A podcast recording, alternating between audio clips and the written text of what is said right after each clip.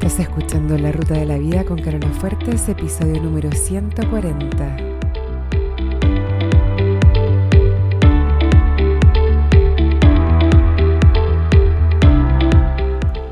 Porque lo importante no es el destino, lo importante es el camino. No se trata de lo que logramos, sino de en quienes nos convertimos en el proceso, porque solos podemos llegar rápido, pero juntos llegamos más lejos. Te invito a compartir el camino. Bienvenido a la ruta de la vida.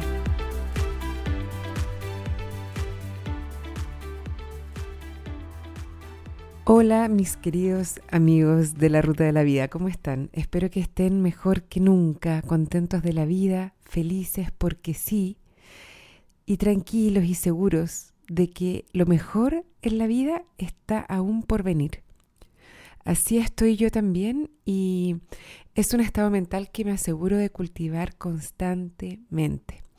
La semana pasada estuve en un curso y, aunque era de marketing, tuvimos el privilegio de contar con una expositora, una doctora, que nos habló de los beneficios de la meditación y nos acompañó en un par de meditaciones guiadas y ejercicios de respiración.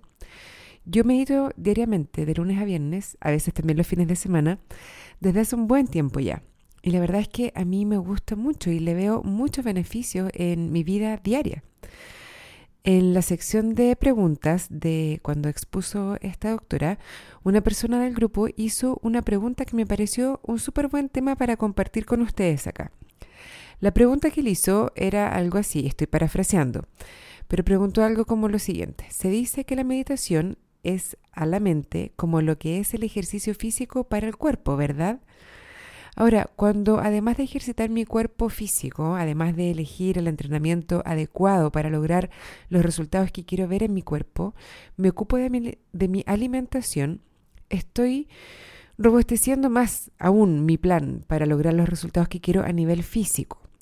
Entonces, ¿cuál sería el equivalente a la alimentación cuando se trata de entrenar la mente y de estar en la mejor forma a nivel mental? En otras palabras, eh, la meditación nos ayuda a tener una mente en forma, pero ¿existe algún componente adicional que podamos utilizar para fortalecer o acelerar este proceso? Es como decir, ¿cómo estás alimentando tu mente o cómo es la mejor manera, cuál es la mejor manera de alimentar la mente? A mí me pareció una excelente pregunta, tan buena que quise compartir con ustedes mi respuesta, no la respuesta que dio la doctora, sino que era mía. Sobre todo porque veo que mucha gente no medita o como que lo pasan mal tratando de meditar y se frustran porque sienten que lo hacen mal o que no les resulta o que no son capaces porque se distraen mucho con pensamientos y no logran dejar la mente en blanco y sienten que eso significa que no están logrando meditar bien como corresponde. Y yo pienso que están súper equivocados, que esa es una de las gracias de la meditación, justamente, que empiezan a aparecer todos estos pensamientos que tenemos en el subconsciente y de esta manera podemos observarlos y analizarlos y decidir si queremos conservarlos o dejarlos ir. Pero retrocedamos un poco. Se estima que alrededor del 80% del tiempo o incluso más, los seres humanos operamos en modo automático, es decir, desde el subconsciente. Solo el 20% restante o menos lo hacemos a nivel consciente y deliberado. Esto es bueno y es necesario. No necesitamos pensar para dar un paso y poner un pie enfrente del otro. Caminar es un proceso que tenemos automatizado y delegado al subconsciente. Lo mismo pasa con cepillarnos los dientes, por ejemplo, con vestirnos, con comer, con masticar, con tragar y así miles de cosas pequeñas y algunas no tan pequeñas que hacemos todos los días. Si seguimos todos los días la misma ruta para ir al trabajo, lo más probable es que haya veces en que no nos damos ni cuenta cómo llegamos. Vamos pasando, vamos pensando en cualquier cosa y de pronto llegas al trabajo y no tienes mucha conciencia de cómo fue el trayecto. Los seres humanos buscamos siempre la manera de usar la, la, menor energía posible, por lo que automatizar la mayor cantidad de procesos es algo que nuestro cerebro está haciendo constantemente. Todo lo que hacemos repetidamente durante un tiempo pasa a ser automatizado y relegado al subconsciente. A veces a esto le llamamos hábitos. El cerebro no discrimina entre hábitos que nos sirven y que son beneficiosos para nosotros y otros que no son tanto. Basta que haya algo que repitamos suficientes veces y es automatizado y relegado al subconsciente. Esto ocurre tanto con acciones que ejecutamos repetidamente en el mundo, digamos acciones físicas, como con pensamientos que ejecutamos repetidamente. Por ejemplo, si hemos pensado suficientes veces que no podemos hacer algo o que somos malos para algo o que algo es muy difícil, esos pensamientos son automatizados y muchas veces ya ni siquiera nos damos cuenta de que los estamos pensando, pero operamos en base a ese pensamiento que ya por haber sido pensado tantas veces se transforma en una creencia. Muchas veces llegamos a creer que es verdad, que es la realidad, pero la verdad es que son solo pensamientos. Creo que todos conocemos al menos a una de esas personas que encuentran todo malo es como que se fijan en todo lo que no está bien, en todo lo que no les gusta, en todo lo que les molesta y andan siempre reclamando. No son capaces de disfrutar nada, porque siempre están fijándose y no solo fijándose eh, en silencio, sino que mencionando todas las imperfecciones que encuentran en el mundo, todos los errores, todas las fallas, de todo. Es un hábito que han cultivado probablemente durante mucho tiempo. Es un funcionamiento del cerebro que fue automatizado y ya no les cuesta mucho esfuerzo encontrar algo por lo que reclamar. Es un hábito, una manera de pensar que han repetido una y otra vez hasta que fue automatizada. Luego, un pensamiento que piensas repetidas veces se transforma en una creencia y esas a veces cuesta mucho más identificarlas porque pasan a ser como parte de nuestra identidad. Las tenemos tan asumidas que creemos que son parte de nosotros mismos y ni siquiera se nos ocurre cuestionarlas. Recapitulando, los seres humanos buscamos automatizar la mayor cantidad de tareas y funciones posibles.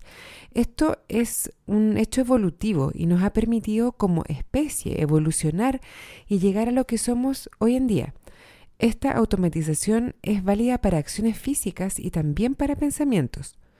Por otro lado, sabemos que al menos el 80% del tiempo estamos funcionando desde el subconsciente, desde nuestros pensamientos y creencias que alguna vez fueron automatizados y llegaron a nuestra mente. ¿Quién sabe cuándo y cómo, ni de parte de quién? La pregunta que cae de cajón entonces es, ¿por qué creemos lo que creemos? ¿Por qué pensamos lo que pensamos? Por favor, quédate conmigo porque en verdad que este tema es súper importante. El subconsciente es súper permeable a estímulos externos y hay ideas, conceptos o información que a veces pasan directo a nuestro subconsciente sin mucho filtro de parte del consciente. Y esto puede pasar porque andábamos volando bajo, con la guardia baja, o porque tal vez éramos muy jóvenes o no teníamos la madurez aún para cuestionar ciertas ideas. Podemos haber adoptado ideas y conceptos que están ahí en nuestra mente subconsciente y no tenemos ni siquiera muy claro cómo llegaron ahí. Puede haber sido algún familiar cercano o algún profesor cuando éramos niños o tal vez eh, nuestro grupo de amigos o las noticias. Lo cierto es que las ideas, los pensamientos o las creencias que crees que son tan tuyos o tan parte de tu identidad, llegaron ahí a tu subconsciente desde afuera. Nadie nace con ideas. Pero no recuerdas bien de dónde o, de, o cómo llegaron a tu mente. Volvamos a la meditación. Cada vez que te sientes a meditar y tratar de aquietar tu mente, se te empiezan a aparecer pensamientos. Y esto es una excelente oportunidad para empezar a descubrir qué piensas realmente.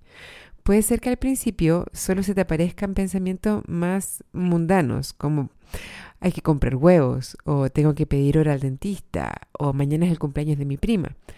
Pero con más y más práctica van a ir apareciendo pensamientos que te van a sorprender y vas a pensar, ¿y este de dónde salió? O, o tal vez te va a parecer súper interesante y vas a querer indagar de dónde vienen. Y algunas veces te vas a acordar o vas a tener alguna teoría y otras no. Pero lo importante es que puedes evaluarlos y puedes decidir si quieres quedarte con ellos o no. Hace un par de episodios hice el episodio número 125 que se trataba de por qué debemos cuestionarnos todo. Así que si no lo has escuchado, te recomiendo que sería un buen complemento para este. Ahora, cuando medites, te puedes alegrar de que te aparezcan esos pensamientos. Solo tienes que reconocer su presencia y luego volver a tu centro. Ahora, ¿cuál es el equivalente a la alimentación cuando se trata de la mente? Todo el día estamos expuestos a información, a ideas, a conceptos, querámoslo o no. Muchas de esas ideas o conceptos pasan directo al subconsciente porque no estamos todo el día pensando proactivamente en filtrar las ideas que nos llegan y no estamos eligiendo cuidadosamente cuáles queremos conservar y cultivar y cuidar y cuáles no. Para nada. Muchas veces estás en tu casa haciendo el desayuno o vistiéndote y está encendido el televisor y están dando las noticias. Todo eso va quedando grabado o tal vez vas camino al trabajo, escuchando la radio o las noticias nuevamente, o tal vez este podcast. Y te van quedando algunas ideas grabadas. En el trabajo tal vez escuchas la conversación de un grupo de personas en la cafetería o en el pasillo, o alguien reclama en contra de recursos humanos, o te llama tu mamá y te comenta algo, ves el diario, los titulares, alguien comenta algo que vio en la televisión, o te recomiendan un libro, todo eso es alimento para tu mente. Y hay alimento de buena calidad y también hay comida chatarra. Si para ti es importante darle alimento de calidad a tu mente, y no estoy diciendo que todo el tiempo tengas que alimentarlo con alimento de calidad o que todos tengan que hacerlo, pero si para ti es importante, entonces es necesario que te preguntes, ¿qué significa eso para ti? ¿Qué es un alimento de calidad para tu mente? Y esto varía de persona a persona. Es súper personal. Pero una vez que sabes qué es alimento de calidad para ti, para tu mente, ahí te toca cortar todo lo que es chatarra mental. No siempre es fácil porque son hábitos y esos hábitos requieren intencionalidad para poder modificarlos. Por ejemplo, si quieres dejar las noticias, cosa que yo recomiendo 100%, yo he comentado otras veces que desde 2009 que no consumo noticias. Si tú quieres dejar las noticias, pero estás acostumbrado a encender el televisor temprano en la mañana o a escucharlas en la radio, camino a tu trabajo, bueno, tal vez tengas que elegir algo para escuchar en lugar de eso, al principio por lo menos.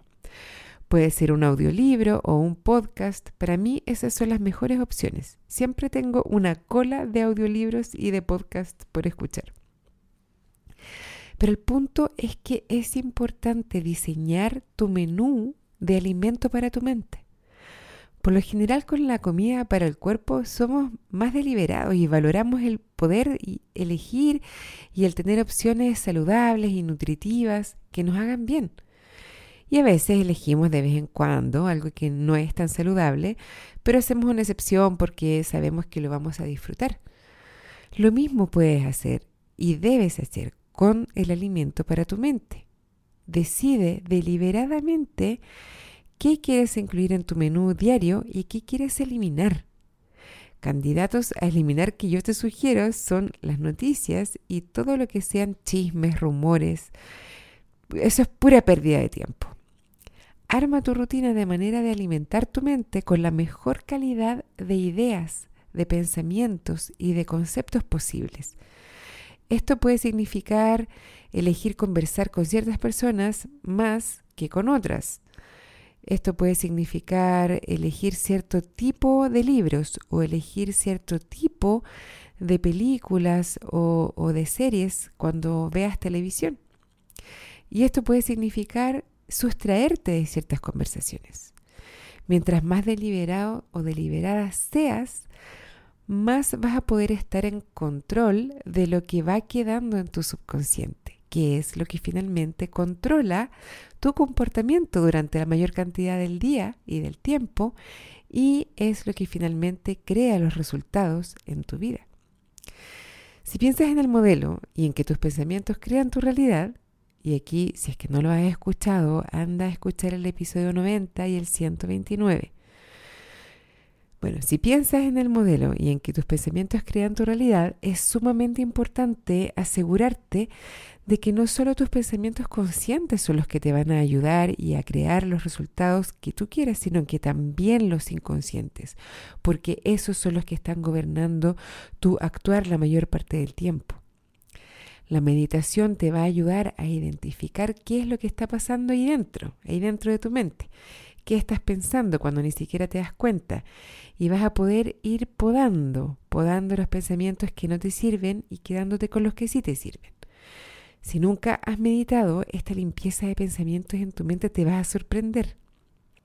Es muy bueno estar constantemente identificando y limpiando los pensamientos que tenemos regularmente.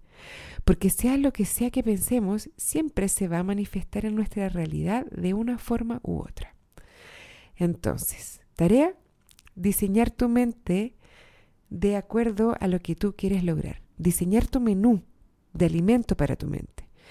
Y en lo posible implementar al menos uno o dos cambios para hacer más nutritiva tu ingesta de alimento mental. Puntos extras si agregas, aunque sea 5 o 10 minutos de meditación al día, para ir limpiando, para ir detectando y pudiendo limpiar lo que ya está instalado ahí dentro y que no estás tan consciente que está ahí. Bueno, espero que este episodio te haya servido. Si tienes algún comentario o duda con este tema en particular o con otros del podcast, por favor escríbeme. Puedes escribirme al correo electrónico carola arroba la ruta de la vida o puedes escribirme al fanpage del podcast que está en Facebook en www.facebook.com slash la ruta de la vida podcast. Eso es todo por ahora, me despido hasta el próximo lunes y como siempre les deseo una excelente semana y un muy buen viaje.